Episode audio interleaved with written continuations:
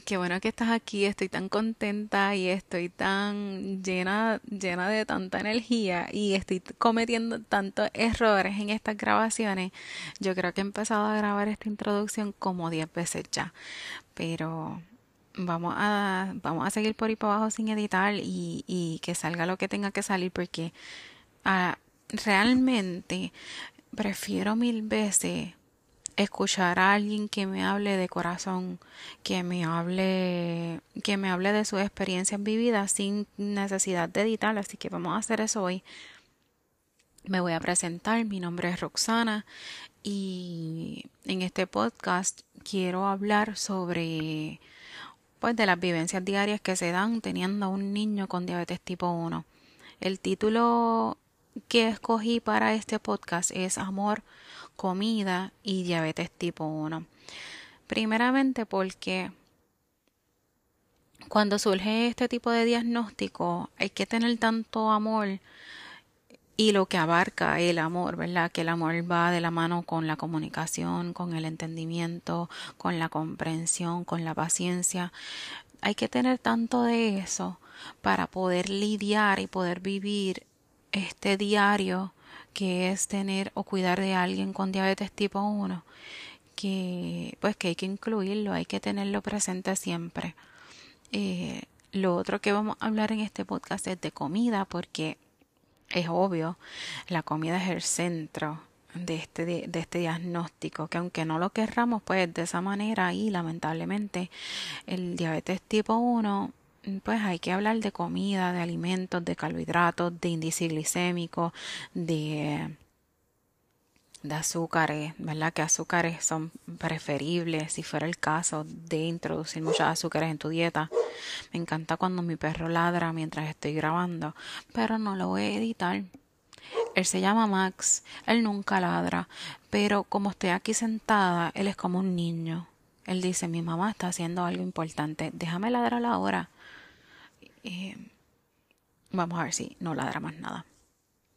Por último, vamos a hablar de lo que es el diabetes tipo 1 y qué incluye, qué incluye este diagnóstico, que incluye como si fuera una oferta agrandada, claro que sí.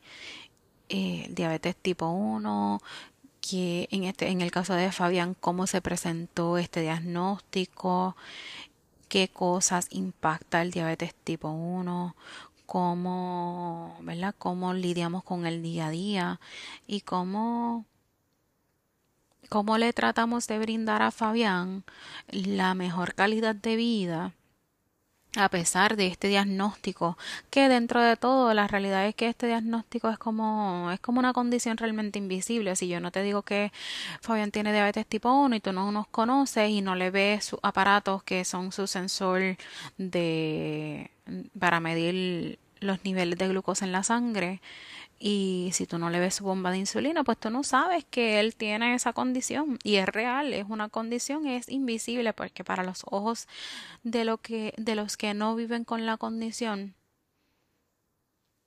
es él está bien. Él está bien, él se ve saludable, él está jugando, y hace todas las cosas que un niño normal, entre comillas, hace. Eh, tiene tiene ¿cómo lo puedo decir? Su, su aprendizaje va acorde con su edad, su peso, su estatura. Él está un poquito más grande de lo que se supone y un poquito más llenito de lo que se supone, pero eso es irrelevante. Em, voy a hablar de todas esas cosas.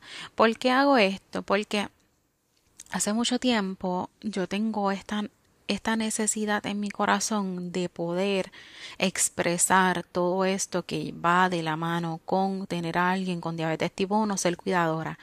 Quiero tener un espacio para poder expresar todo lo que surge en este en en esta casa, ¿verdad? Todo lo que surge, obviamente no lo voy a compartir todo porque hay cosas que no se tienen que compartir, pero sí quiero compartir las cosas que pues sean que yo sé que son que es algo que alguien más está pasando por lo mismo, que puedan sentirse ah, yo no estoy sola o solo, yo sé lo que ella está sintiendo, yo sé lo que es eh, ir a X lugar a comer y pues tener que poner insulina en la mesa antes cuando Fabián no usaba bomba de insulina había que sacar la jeringuilla, había que sacar el vial de insulina, había que sacar la insulina que se le iba a poner, punto cinco, por lo general era punto cinco unidades o tal vez menos porque él fue diagnosticado a los 14 meses. Y esa experiencia que obviamente pues que no estamos solos en todo esto. Quiero crear un espacio donde haya seguridad de que si en algún momento más adelante alguien quiere compartir sus historias y hacerlas parte de este podcast, las puedan compartir y decir a contra.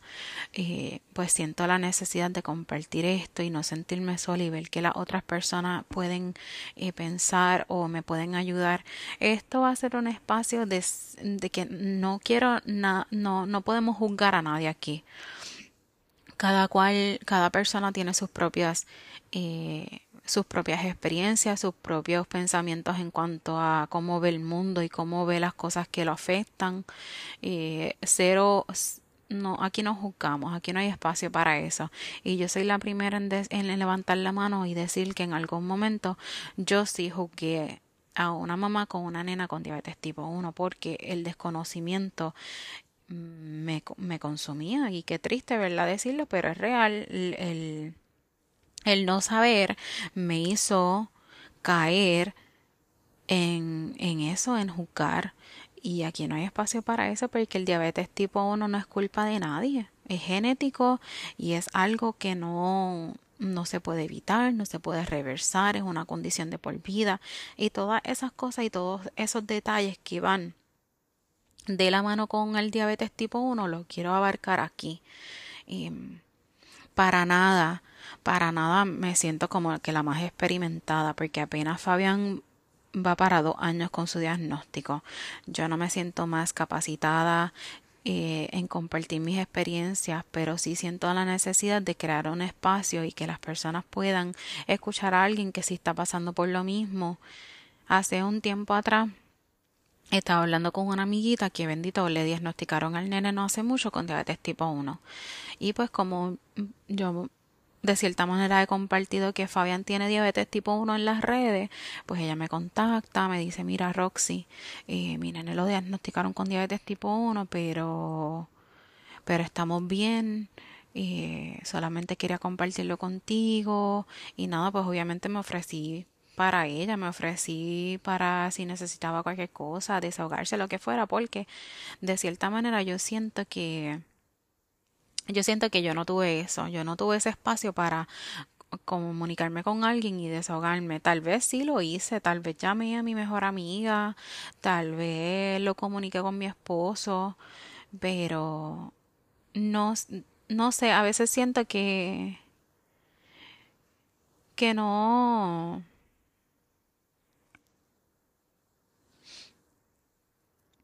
Solamente quiero hacer y crear este espacio para las personas que, como mencioné, tienen diabetes tipo 1 o, cuidan de alguien con diabetes tipo 1, no se sientan solas o solos. Quiero quiero hablar de muchas cosas, quiero hablar de tantas cosas y tengo un itinerario programado para todo esto. Vamos a hablar de basal, vamos a hablar de, de de, como mencioné ahorita, los índices glicémicos de la comida. Quiero ver si más adelante podemos puedo comunicarme con una nutricionista que pues nos preste de su tiempo y pueda dialogar con nosotros sin darnos recomendaciones con, con el diabetes tipo 1, sino más bien que se enfoque en la nutrición. También Quisiera más adelante también hablar, conseguir alguna psicóloga que esté disponible, que pueda hablarnos del luto y de lo que sucede cuando hay un diagnóstico de esta manera en el hogar, porque aunque ustedes no lo crean, eh, tener un diagnóstico así como lo que es el diabetes tipo 1 es se convierte en un proceso de luto porque murió ese, esa imagen o ese pensamiento que tú tenías antes del diabetes tipo 1, tú tenías una, tú tenías una imagen creada, una película, una película creada de que ah, mi hijo va a crecer de esta manera, él va a ir a X escuela, él va a jugar X deporte, y no estamos hablando de que esas cosas no pueden, no pueden suceder aún, sino que va a ser diferente. Va a haber unos van a haber unos ajustes que se tienen que hacer para que pueda ir a esa escuela o para que pueda ir a otra escuela, para que pueda jugar ese deporte, para que pueda eh, ir a esa fiesta. Hay muchas cosas que se abarcan dentro de, de esto. Eh, más adelante, si hay personas dispuestas a compartir sus experiencias aquí conmigo y dialogarlo conmigo, abro ese espacio también. Y antes que nada, quiero decir que esto para nada reemplaza, nada, nada, nada de lo que se habla aquí reemplaza tu ir a tu médico primario o tu endocrinólogo y decirle, mira, me está pasando esto y esto y esto, ¿qué debo hacer? ¿Cómo debo atacar? ¿Cómo, ¿Qué debo de cambiar? ¿Debo cambiar mi basal? ¿Debo de cambiar eh, el, carb to insulin ratio, que es cuántos carbohidratos, ay Dios mío, ¿qué dije? ¿Cuántos carbohidratos por una unidad de insulina debo de, debo de consumir. Cosas así lo vamos a dialogar aquí, pero para ningún, para nada debes reemplazar tú ir a un especialista y decir, mira, es lo que esto es lo que está pasando y esto es lo que necesito ayuda, porque yo no soy doctora, yo no soy endocrinóloga, yo no soy, eh, ¿cómo se llama? Eh, consultora en diabetes, no. Yo no soy educadora en diabetes, yo no soy nada de eso. Yo soy una mamá viviendo unas experiencias y las quiero compartir aquí con, con ustedes y quiero que mi experiencia sea para ustedes un alivio y, y puedan entender que sí, sí llega un momento de paz, sí llega un momento de, de entendimiento total, sí cierra ese círculo de, del proceso de luto y lo que estoy plasmando aquí ahora es para eso, para cerrar mi círculo. Mi círculo cerró, ya yo pasé por el proceso de luto y ahora me toca compartir con ustedes cómo lo logré, qué cosas he hecho y cómo continuamos viviendo día a día con esta condición. Eh, nuevamente gracias por estar aquí, gracias por aceptar estar aquí, porque es algo que anhelo, es algo que quiero y lo que quiero es ayudar y llegar a diferentes familias, diferentes personas que puedan sentir un poquito de alivio al escucharme y puedan decir, ah, contra, Roxy está ahí para mí, déjame escribirle un momentito. Ahora bien, no piensen que soy psicóloga, porque tampoco lo soy. Sí puedo hablar con ustedes y nos desahogamos y lloramos juntos si quieren, pero tampoco soy psicóloga.